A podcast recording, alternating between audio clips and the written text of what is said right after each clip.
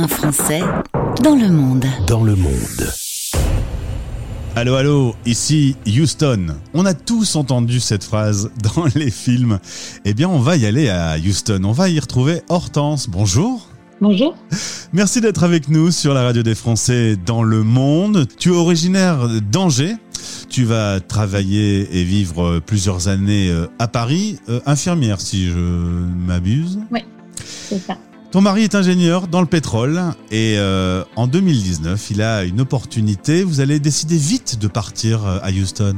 Ouais, on avait en fait envie d'une expérience à l'étranger et euh, c'était pas du tout Houston auquel on aurait pensé, mais très rapidement en fait son boulot, il y a une opportunité il a dit qu'il était intéressé et tout de suite ils ont dit bah ok c'est bon venez. Donc ça s'est fait très rapidement. Au point que ça s'est fait tellement rapidement que tu t'es même pas trop renseigné sur ce qu'allait être une vie d'expatrié. Tu t'es pas trop renseigné sur les réseaux, les associations, les Français de là-bas. Euh, T'as pris tes affaires et t'es parti. Euh, euh, et tu m'as dit que les premiers mois, les débuts ont été difficiles. Ouais, ouais, ouais. C'était très difficile. Moi je suis partie. Euh comme ça, en me disant euh, oh ben ça va être une super expérience. Mon mari m'avait dit tu sais Houston c'est j'y ai été, c'est pas ça va peut-être pas te plaire et moi je dis mais non mais c'est pas grave, tu, veux pas regarder à quoi sortir Non non c'est bon, euh, toute expérience est bonne à prendre. Et puis quand je suis arrivée c'était euh, c'était un peu difficile parce que je me, suis retrouvée vite très seule. Il travaillait beaucoup. On a été logé dans un hôtel pendant deux mois au bord de l'autoroute sans voiture, donc en fait bah, j'étais enfermée dans une chambre d'hôtel euh, toute la journée et euh, la chaleur de l'été euh, texan est arrivée très vite et donc ça a été vraiment difficile au début. Alors le Texas, on est à quelques centaines de kilomètres des portes du Mexique. sur l'extrême gauche, on a la Californie. Sur l'extrême droite, on a la Floride. Mais en vrai, à Houston, il n'y a pas grand-chose. Non, il n'y a pas grand-chose. Il y a beaucoup d'autoroutes. Si on aime le, si on aime le bitume et l'autoroute, il y a beaucoup d'autoroutes. Mais euh, non, il n'y a, pas grand-chose. Et en fait, euh, c'est ça, le Texas, c'est grand.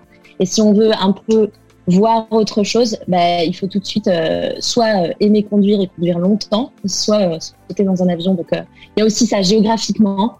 C'était pas très sexy pour moi comme, comme endroit dans le monde, en fait.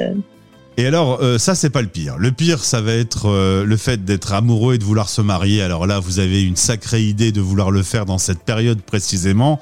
Euh, d'abord, pour pouvoir partir tous les deux, tu étais pas marié officiellement. Donc, pour pouvoir suivre ton conjoint, il fallait que ça soit ton mari. Donc, vous êtes rapidement marié avant de, de partir pour cette expatriation. Et vous vous êtes dit, on va faire la fête un petit peu plus tard. C'est ça, c'est ça on s'est dit, bah, on va se marier euh, rapidement, en trois semaines. On était mariés civilement, on est parti et on, on, s'est dit, on va planifier le mariage dans un an, donc euh, avril 2020. Eh ben ouais. Et déjà, rien quand on le dit, on, sent arriver la catastrophe. As, ton mari a une famille euh, et, il est iranien, donc sa famille euh, devait venir euh, d'Iran pour faire une fête en France. Et là, patatras. tu es dans l'aéroport pour rentrer pour ce mariage, pour rentrer en France, et, et dans l'aéroport, t'entends déjà les rumeurs de ce de cette pandémie. c'est pas très clair encore au début, hein Raconte-moi un peu. Non, c'était pas clair en fait. Euh, on n'y croyait pas trop. Euh, on en entendait parler. On entendait que ça venait, euh, ça venait en Europe, que ça venait. je sais même plus si on disait que ça venait aux États-Unis, mais bon, mais c'était un truc de, c'était la Chine, quoi. Mmh. Et c'était chez les Chinois. Et du coup, je me souviens même avoir avoir rigolé d'entendre un Chinois à côté de moi qui tousse en disant, oh là là, attention, le Covid. on en parlait comme ça en fait à l'époque. C'est vrai. Et moi, j'ai pris mon avion pour rentrer en France naïvement, pensant que bah, c'était c'était pas quelque chose qui allait se répandre. Eh ben, c'est réussi. Vous arrivez en France et là, c'est le confinement en France en mars. Euh, le mariage, du coup, il est annulé, du coup. Ouais, il est annulé et euh, on l'a reporté, on a hésité à le reporter à l'été, persuadé que ça durerait euh, honnêtement allez, quelques semaines, peut-être quelques mois, mais vraiment peu. Euh, que l'été, ce serait sûr, c'était, c'était fini, la chaleur allait tuer le virus, il y aurait ah. plus. C'est, après tout, c'est juste une grippe, hein, donc euh, il n'y en a pas en été, il y en aura plus.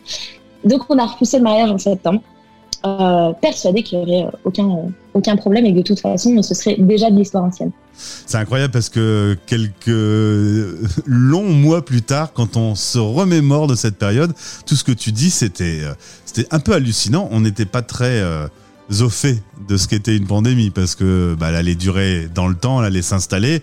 Le mariage, vous allez le réorganiser pour le septembre, euh, donc sans la famille de, ton mari. Euh, ça, ça devait être très dur. Ouais, c'était très difficile. Euh, on a divisé par deux le nombre de personnes qui ont pu venir. Il y avait des gens qui avaient peur du Covid, il y avait des gens qui ne pouvaient pas parce qu'ils étaient à l'étranger et que les frontières étaient fermées. Et donc, bah, c'était un, c'était un beau mariage quand même parce que heureusement, on est le week-end suivant notre mariage, ils ont re-interdit les rassemblements. Donc on a vraiment eu de la chance, on a eu une fenêtre où on a pu le faire et c'était chouette. Mais euh, il a fallu faire le deuil de beaucoup d'invités, de la famille. Et, euh, de beaucoup de choses. Alors, à la limite, la seule bonne nouvelle, Hortense, c'est que tu as été contente de rentrer chez toi. Alors que tu avais du mal à t'installer euh, à Houston, cette fois-ci, tu étais contente de retrouver ton intérieur, tes, tes habitudes. Ouais, c'est ça. En fait, je me suis rendu compte que on est resté huit mois euh, coincé entre guillemets en France à vivre chez mes parents. Et même si ça s'est très bien passé, bah en fait c'est pas chez nous et c'était ah pas chez moi. Et, en fait j'ai commencé à avoir le mal du pays dans l'autre sens. Là où je m'étais jamais senti bien à Houston et que j'étais toujours à vouloir être en France, bah là à être en France en fait je me disais bah en fait j'ai envie d'être chez moi et chez moi c'est Houston. Et ça m'a petit à petit donné envie d'y retourner et, euh, et finalement ça a facilité le retour et même euh, que ça s'est mieux que bien passé vu qu'on devait euh, se parler il y a quelques temps et puis bah, que ça a été décalé parce qu'il y a eu une grossesse et l'arrivée d'un bébé.